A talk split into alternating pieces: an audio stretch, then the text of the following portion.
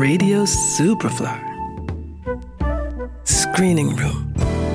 Neu im Kino.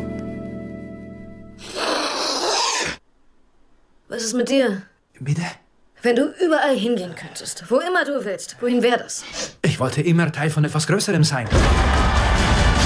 Ich liebe diese Antwort. Etwas Bedeutsamem, etwas, das bleibt. Etwas, das wichtiger ist als das Leben selbst. Ja!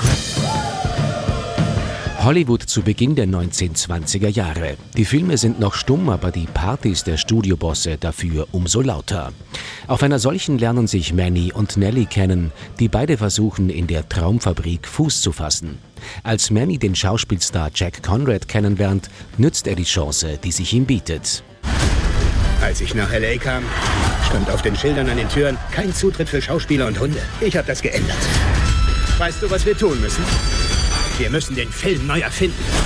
Die Träume einfangen und sie auf Zelluloid bannen. Sieh nach oben und sag, Heureka! Ich bin nicht allein.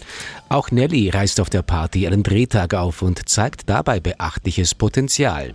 Ehe sie sich's versieht, schwimmt sie ganz oben auf der Erfolgsleiter. Die Drehbedingungen sind anarchisch, dafür sozial durchlässig. Und statt in Studios wird im Akkord mitten in der Wüste gedreht.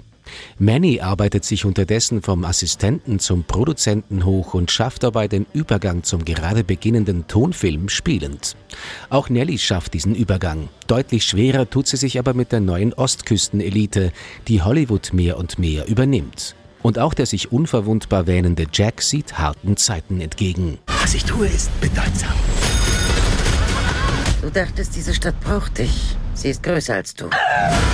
Regisseur Damien Chazelle widmet sich in Babylon aufs Neue der Traumfabrik und seinen Protagonisten und legt darin einen Fokus auf die Zeitenwende zwischen Stummfilm und Tonfilm, die Ende der 1920er Jahre vollzogen wurde. Damit einher sei auch eine Veränderung in der sozialen Landschaft Hollywoods gegangen, die von da an immer stärker von der Kulturelite der Ostküste dominiert worden sei, wie er in einem Interview erzählt hat. It's just this idea of putting sound on, you know, sync sound uh, uh, and marrying them to pictures.